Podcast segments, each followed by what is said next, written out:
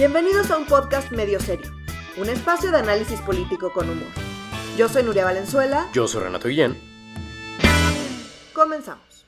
Hoy vamos a hablar de por qué Rosario Robles está en la cárcel y de todo lo que está mal sobre las denuncias de violación por parte de policías en la Ciudad de México. Que bueno, violaciones a, mano de, a manos de policías, pues no creo que haya algo bien, ¿verdad? Sí, bueno, de entrada el tema no está bien. No está bien, o sea, no, no, esta semana sí es un poco difícil y pesada, ¿no? O sea, sí, sí estuvo, sí estuvo pesadita, digamos. Estuvo pesada, estuvo pesada. Y ahora vamos a analizar exactamente por qué tan pesada, por qué este peso es particularmente pesado eh, para que usted no tenga que hacerlo, querido eh, podcast escucha. Qué feo podcast escucha, pero bueno, no importa. Eh, ya encontraremos un mejor término. Seguro. Querida audiencia, querida audiencia, sí, seamos más, más clásicos. Este, pues sí, este, esta semana la jefa de gobierno fue la nota de la semana. De hecho, esta, como que la jefa de gobierno le quitó el protagonismo a lo que es nuestra segunda nota. ¿sabes? Exacto. O sea, como que sí fue un tema que nadie esperábamos que íbamos a hablar, como que nos brincó de sorpresa de pronto, pero ahora es el tema más importante de la semana. De la semana. Y, o sea, creo que hay que decir que por, por culpa de la propia jefa de gobierno. Claro, esto se lo buscaron ellos solitos, ellas solitos. Entonces, bueno, vamos a, vamos a empezar con los hechos, ¿no? ¿Qué pasó? Solo en el último mes tres mujeres han denunciado agresiones sexuales por parte de policías en la Ciudad de México. ¿no? Algunos han sido detenidos y están bajo proceso y otros eh, no siguen, tanto, otros no tanto. Entonces, ¿qué pasó? Pues salieron... Eh, Hubo una protesta contra estos tres casos en particular. Exactamente. Que uno es una menor de edad, o sea, gacho, gacho, sí, gacho. Sí, sí, sí, unos casos horribles. De hecho, de hecho lo, lo comentamos, alguno de lo, hace un par de semanas, ¿te acuerdas que comentamos el caso este de los policías? Justamente. Ah, sí, claro, claro. Lo comentamos, ¿no? Entonces, bueno. Eh, salieron a denunciar, eh, eh, pues eran unas protestantes y grupos feministas diciendo, pues, que los policías no los policías no nos están cuidando sino que nos están violando lo cual es cierto eh, y pues por si no fuera poco que a las mujeres nos violan que la impunidad es exorbitante que si queremos denunciar eh, somos revictimizadas no nada más nos viola pues cualquiera que se le ocurra violarnos, sino que nos violan policías, que, son parte de la autoridad. Y que la autoridad que cuida, ¿no? O sea, cuando te hace daño el güey que se supone que te tiene que cuidar, pues hay un problema. Entonces, pues evidentemente, eh, pues hay muchas razones para estar enojadas. Sin duda. Y pues salieron a manifestarse. ¿Y qué pasó? Salió el secretario de Seguridad, Jesús Horta, eh, para intentar dialogar con las manifestantes y las manifestantes hicieron algo horrible. ¿Qué hicieron? le aventaron diamantina rosa. ¿Cómo se atreven? Que no saben que la masculinidad es muy frágil, que no saben que la diamantina contamina muchísimo. Ellas lo saben, saben que la diamantina iba a ser mucho más poderosa que armas, que bombas molotov, que la diamantina fue, un, escándalo y eh, pues el señor se regresó y dijo que no había condiciones para dialogar. Mm, y pues hasta ahí, ok, va. El problema fue que salió la jefa de gobierno a decir que esa no había sido una protesta, sino una provocación. Que lo que estaban esperando era que el gobierno respondiera con violencia, por si la policías violando mujeres no, no, es violencia suficiente, ellas querían más violencia. Pero que ellos no iban a responder con violencia, sino con justicia.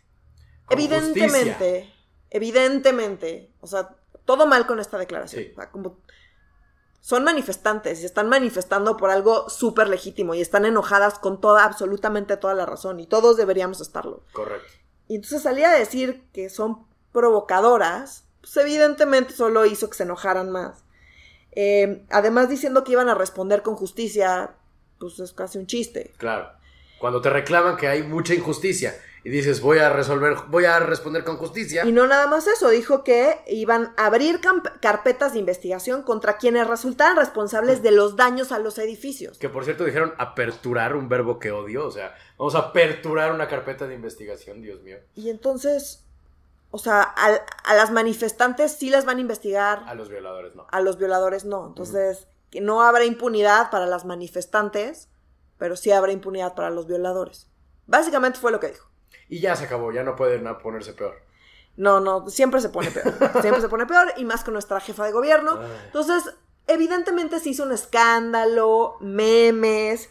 Nunca había visto tanta diamantina rosa en mi vida. y ella salió muchas horas después a decir que ella, eh, que ella está del lado de las mujeres, que siempre estará del lado de las mujeres y que, pero que tampoco se trata de em, fabricar culpables. Mm.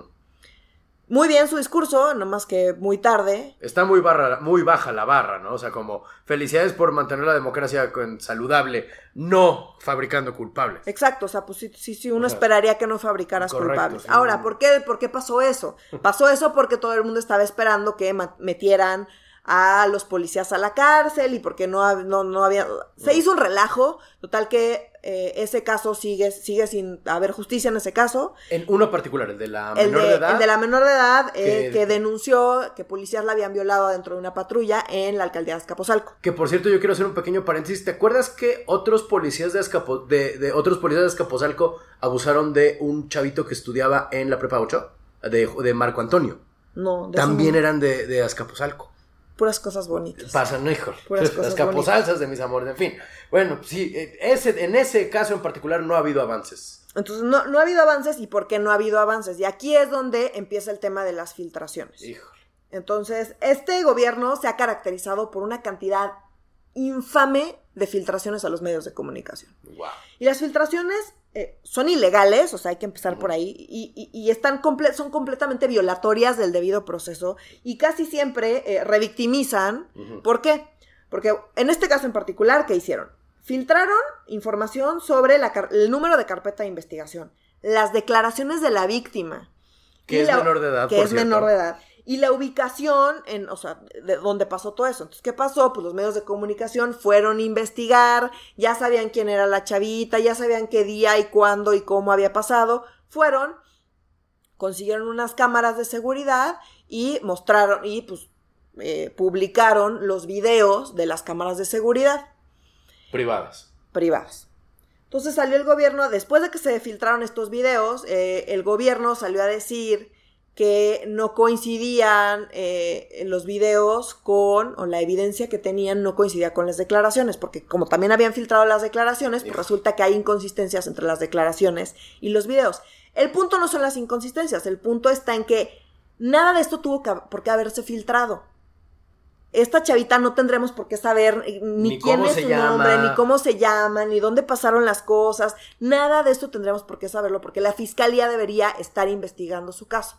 En vez de esto, la fiscalía no está haciendo nada, está diciendo, no, pues no lo dijeron así, pero básicamente implicaron que el problema es que como la chavita está mintiendo, pues ellos no pueden, no, pues no van a continuar con el caso porque la chavita está mintiendo. Y están implicando que la chavita está mintiendo. Entonces dijeron, no podemos continuar con el caso porque ella no ha ratificado su declaración. como diciendo, no ha ratificado la declaración porque está mintiendo. Pero, ojo, este es un caso de violación, que es un delito grave y que se persigue aunque no haya ratificación de la denuncia.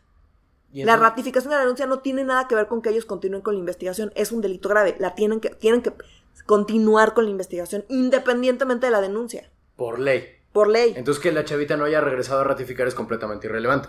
O sea, de hecho, es el pretexto como, es literalmente el pretexto de, bueno, no literalmente, pero es el pretexto del perro se comió mi tarea. Ajá, sí.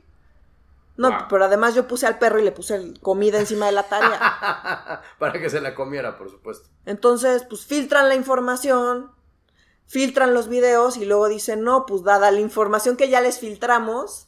Eh, dada pues la información que fue recabada de manera más veloz y expedita por los medios de comunicación y no por la autoridad. Exacto, toda esa investigación tendría que estar haciendo la fiscalía, no está haciendo la investigación que tiene que hacer y está utilizando a los medios de comunicación para desestimar casos. Pero un momento, ¿esa no es una práctica priista? ¿No, ¿No estábamos hartos en México de que pasara eso? Y creo que está mucho peor. O sea, no nada más eso, sino que llevamos años intentando hacer modificaciones con el sistema de justicia y diciendo que una de las graves debilidades de México es el sistema de justicia. Y esto es todo, todo menos debido proceso y todo menos justamente los cambios que queremos ver en la Procuración de Justicia. Entonces, ahora lo hacen todo vía filtraciones y vía medios de comunicación. La gente ya está linchando y diciendo que los policías a la cárcel, que ahí es donde entra lo de la fabricación de culpables. Efectivamente, para que un policía vaya a la cárcel, pues tienen que asegurarse de que es culpable. Un policía o cualquier otra persona. Entonces, pues, ¿cómo pues, se van a asegurar de que alguien es culpable si no son capaces de hacer la investigación de manera adecuada. Ha habido muchas filtraciones, ha, habido muchos eh, trascendidos que si sí tienen la información, que si le hicieron las pruebas médicas de, para casos de violación, que si no, se, las hicieron, que si sí tienen la, la, evidencia, que si perdieron la evidencia, que... No, bueno, o sea, es un, es un escándalo y lo único que sí sabemos es que la fiscalía no está haciendo su chamba. Eso es lo único es lo único de, lo que sí tenemos mucha certeza. ¡Qué horror! Nunca habíamos tenido tanta certeza de qué tan profunda era la incompetencia de las, de las autoridades hasta ahora. Exacto. Entonces, uno, no hay debido proceso. Dos, las filtraciones son, o sea, además de que son ilegales, casi siempre revictimizan, violan la privacidad de las víctimas. Y tres, Claudia Sheinbaum lo hace fatal. Uf. Híjole, qué padre. Qué bonita semana, ¿no? O sea, qué temas tan hermosos. Bueno, y siguiendo ahora con unos temas que nos arreglarán, digo, nos alegrarán un poco, al menos a mí. Rosario Robles cárcel. Y de hecho, voy a ser muy poco popular por decir esto, pero no, está bien que esté en la cárcel. Pues no, pero es como cuando Bob Esponja llega con Don Cangrejo y le dice, oiga, quiero ir a ver un programa, pero tengo que trabajar. Y entonces Don Cangrejo le canta una canción muy triste en el violín más pequeño del mundo. Como yo quiero tocarle el violín más pequeño del mundo a, a, Rosario Robles. Y ay, pobrecita. O sea, y el tema es, está también todo mal con este caso. Puta madre, ok. Entonces, a ver, primero... ¿Por qué está en la cárcel, señora? Digo, el tema es la, estafa, maestra, ¿cierto? O sea, en teoría está ella ahí en el bote por haber sido, en el mejor de los casos, omisa con toda la estratagema de la, de la estafa maestra que ya discutieron la semana pasada que me enfermé, ¿verdad? Pero, pero es por eso, esa es la razón en teoría. Sí, sí, sí, sí. Entonces, bueno, ¿qué pasa? El nuevo sistema de justicia penal donde nos gustaría seguir el debido proceso, todo lo que no está haciendo la Fiscalía de la Ciudad de México y demás, bueno, ok. Entonces, la idea con el nuevo sistema es, eh, cambian los procedimientos a como se hacía antes, entonces ahora la Fiscalía tiene que llegar ante un juez con información sobre un caso y decir, eh, quiero perseguir este caso y quiero acusar a esta persona.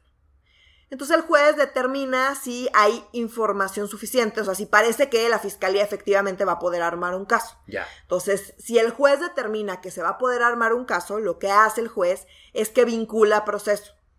Entonces, lo que pasó ahora es que vincularon a Rosario Robles a proceso, que lo único que quiere decir es que el juez le dijo a la fiscalía, sí, sí veo que aquí puede haber algo. No vamos a perder nuestro tiempo si iniciamos un juicio. Exactamente. Entonces, te doy, o sea, vamos a darle play a iniciar el juicio, te doy cierto tiempo, entonces lo que hacen es que una vez que se vincula a proceso, el juez determina un tiempo determinado para que la fiscalía arme su caso y una vez que el caso esté armado, inicia el juicio. O sea, el juicio todavía ni empieza. El juicio todavía no empieza. Ok. Está ahorita en proceso, o sea, la fiscalía está como en el rato que le da el juez para armar su caso. Pero si ya lo armó a nivel político, bueno, no, ya. Pero...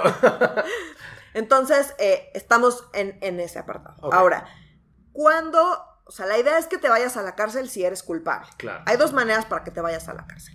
La primera, bueno, tres en realidad. Ah, cabrón. La primera es que después de tu juicio te declaren culpable y te vas a la cárcel y pues cumples con tu condena. Esa es la más evidente. Pues sí. La segunda es que hayas cometido, no, estés acusado, o, seas presunto, ¿no?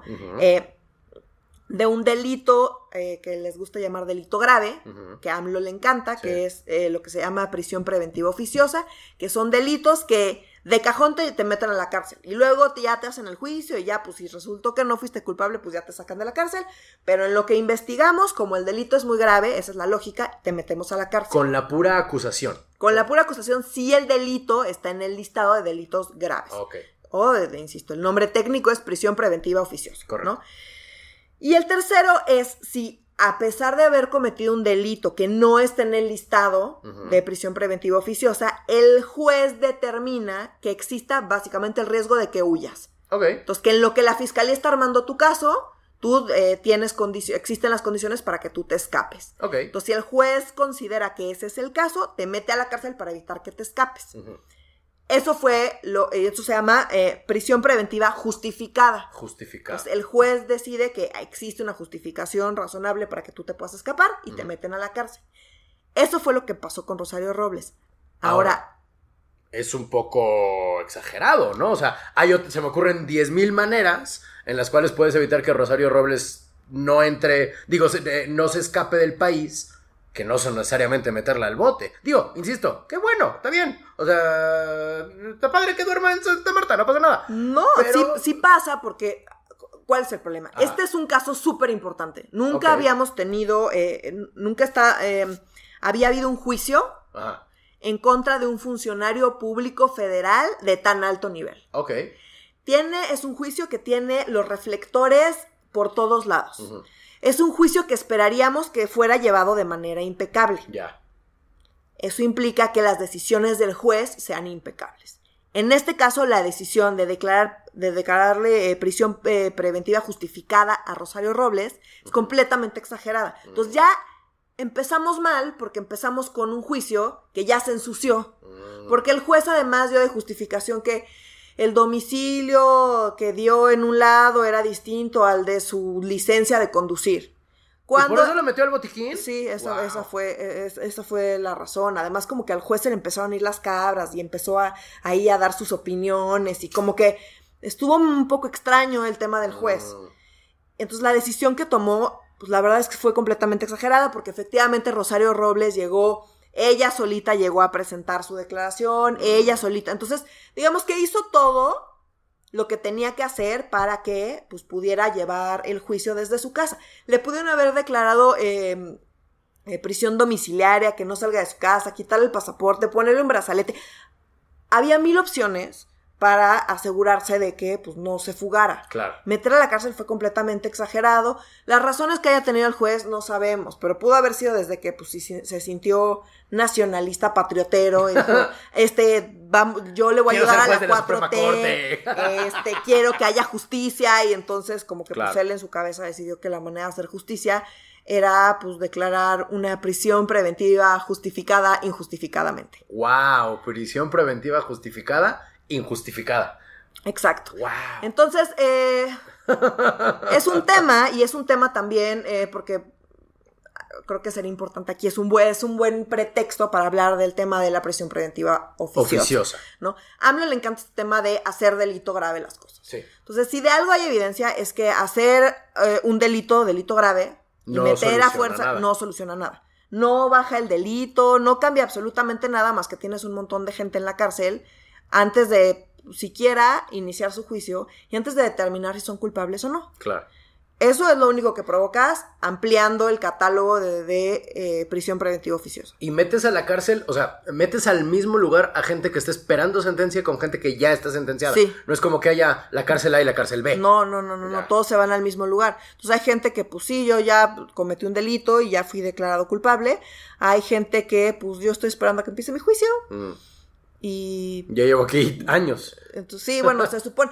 Se han hecho muchas modificaciones y justo ha habido un esfuerzo muy grande en los... O sea, ya que tiene muchos años, mucha gente detrás, mucha investigación, todo para justamente sacar a gente de la cárcel que pues estaba ahí porque pues los habían acusado de haberse robado un pan que ni siquiera se habían robado o de haberse robado efectivamente un pan y pasar ahí no sé cuántísimos años en la cárcel o de traer ahí medio gramo más de marihuana y pasar quién sabe cuántos años en la cárcel. Entonces, toda esa gente la sacan de la cárcel porque no tendría por qué estar en la cárcel.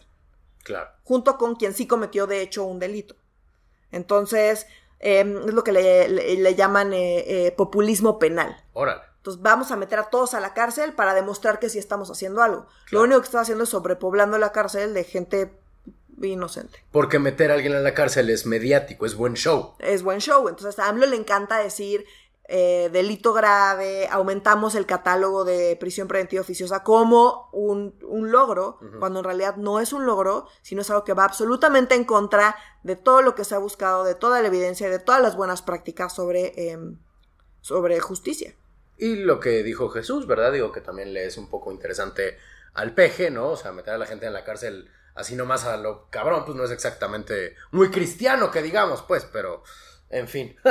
pues para él sí, entonces delito grave, delito grave, le encanta decir delito grave y bueno, aquí les explicamos por qué este tema del delito grave. Te digo, principalmente porque no ayuda a reducir el delito. Claro. en absoluto. nada más sobre Puebla, sobre Puebla las cárceles y crea conflictos internos dentro de las mismas instituciones. Y además, lejos de impartir justicia, pues estás impartiendo más injusticia. Híjole. Porque además, evidentemente, la gente que pisa la cárcel, salvo casos como el de Rosario Robles, que son muy raros, pues es la gente que tiene pues más dificultades en la vida y es la gente pobre y es la gente que no tiene manera de defenderse y que pues anda ahí metida en la cárcel sin deberla ni temerla. Que es el peor crimen que se puede cometer en México, ser pobre. Ser pobre. Así Entonces, lo único, o sea, lejos de primero los pobres, lo sí, no, primero los pobres para la chirona.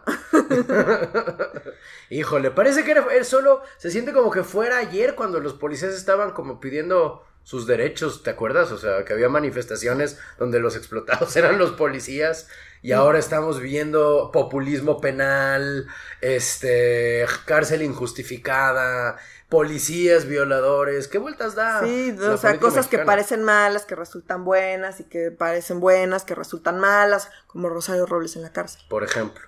Yo insisto que se siente bien, o sea, sí no, bueno, pero, pero, pero debido proceso, Renato. Es que el problema con el populismo penal es que funciona, o sea, porque se ah, siente bien rico. Es muy sexy, sí, es muy sexy. Es muy sexy, es muy, muy sexy. Yo la neta no pensé ver a, Rosario Robles en la cárcel. Como que cierta parte de mí dijo, no, nunca va a pasar. Pues yo creo que así, así pensó el juez. Sí, ¿verdad? el abogado de ella también. Se puso nacionalista y dijo, sí, no, pues el abogado, imagínate. Puta. Estaría muy ocupado Coelho Trejo para no defenderla a ella. es que a mí sí me llama mucho la atención que sea otro güey el que no, o sea, no está... Mira, seguro no estaría en la cárcel. No, seguro no estaría Pero también seguramente le hubiera, le hubiera sugerido que mejor se fugara. wow, claro, porque el otro está fugado. Él solo defiende fugados. Ah, porque... Ah. Que le gusta Es parte de su servicio, seguro. Les paga el boleto de avión o de camión o de, de, de búnker, yo qué sé. Híjole. Ay, qué temas más negros. Y aparte viene una recesión global. Y aparte la ley de extinción de dominio que probablemente tendremos que hablar la próxima semana porque es bien importante y no hemos dicho nada. Y Dios santo. Bueno, hablamos de eso hace mucho. ¿Ah, sí? Ah, sí, cierto. Hace sí, sí, sí, sí. Uno de los primeritos, sí, cierto. También se siente como cuatro años esta onda, Dios mío. Esto del análisis político avejenta. Y pues bueno, no creo que esta semana. Yo ya quiero terminar, ya no hay más temas, ¿verdad? O sea, ya podemos irnos a dormir esta noche pensando. Sé, algo, algo cotorro. Tú siempre estás cientificando cosas cotorras que suceden. Una cosa cotorra, pues a mí me dio mucha risa este cómo se le volteó el chirrión por el palito al nuevo secretario de Hacienda cuando las reporteras de la mañanera le tomaron una foto a, a Mid saliendo del Palacio Nacional, ¿no? Y entonces le dicen, oiga, vino Mid y habló con usted. Y el otro dijo, no, no, han de haber venido a, a, platicar entre ellos. O sea, como, como si te tomaran una foto con una amiga. Y tu esposa te dice, ay, me cae muy bien tu amiga. No, no la conozco. es mucho peor, es mucho más sospechoso, güey. ¿Sabes? O sea, ¿por qué no dices, sí, es mi amiga? Y ya, se acabó. Pero dices, no, eh, eh, seguramente vino a la casa porque hace menos calor aquí. Ah, entonces sí te la cogiste, güey. ¿Sabes? Eh, esa manera, lo, lo, que, lo que a mí me llamó la atención fue como la mentira bote pronto, ¿sabes? O sea, antes de decir cualquier cosa, sí, vinieron, qué chingados, ¿no? ¿Qué le importa? ¿No? Tenemos mucho que comentar. Tenemos mucho que comentar. Y luego salió que, ay, es que no hubo chilaquiles en el desayuno. O sea, el, community manager hizo buen trabajo resarciendo, digo, rescatando a su jefe de esa noticia en particular. Pero qué huevos de cabrón mintiendo. Hacía la primera pregunta. No, vieron a hablar entre ellos a Palacio Nacional. O sea, que a ver a los gatos, a, ver los murales. O sea, ¿quién coño va al Palacio Nacional a hablar con nadie? Es todavía más sospechoso. Nos vemos en el Palacio Nacional a las 2 de la tarde. No, güey. O sea, a mí me dio muy, eso a mí me salvó un poco esta semana de los temas negros. Este, no sé si tú tengas alguno cotorro dentro de esta negritud de lo hubo un tema de karma ahí en el en el incendio en el reclusorio. Ah, Oriente. Oriente. En el reclusorio Oriente. no sé si saben, pero hubo, hubo un incendio. Donde oh, desafortunadamente hubo tres muertos y hubo varios heridos. Entre otros heridos. Y entre los heridos estuvo. El dueño de News Divine. Ah, perdón, está muy mal y está muy grave que haya habido muertos. Pero sí, el karma está muy cabrón. Y es tu lugar donde no puedo salir y se está quemando toda la chingada, o sea. Hay unos barrotes que no me dejan pasar. no me dejan escapar del fuego. Ay, es que de veras, como decía un maestro de literatura, si Kafka hubiera sido mexicano, sería autor costumbrista. pues mira, igual el sistema de justicia no nos da justicia, pero el karma sí. ¡Wow! ¡Qué bonita frase! Hay un Dios que todo lo ve, Hay un Dios que todo lo ve, exacto. Qué bonito. Pues damas y caballeros, por nuestra parte eh, ha sido todo. Nos vemos la próxima semana que con un poco de suerte no tendrá temas tan espantosísimos para analizar y podemos chacotearnos un poco más de los poderosos, ¿verdad? Espero. A mí me, me da esa esperanza. Burlarnos más y llorar un poco menos. Burlarnos más y llorar un poco menos. Híjole, lo vio difícil porque, insisto, ahí viene la, recesión. Pero bueno, damas y caballeros, yo soy Renato Guillén. Eh, yo soy Nuria Valenzuela. Hasta luego. Adiós.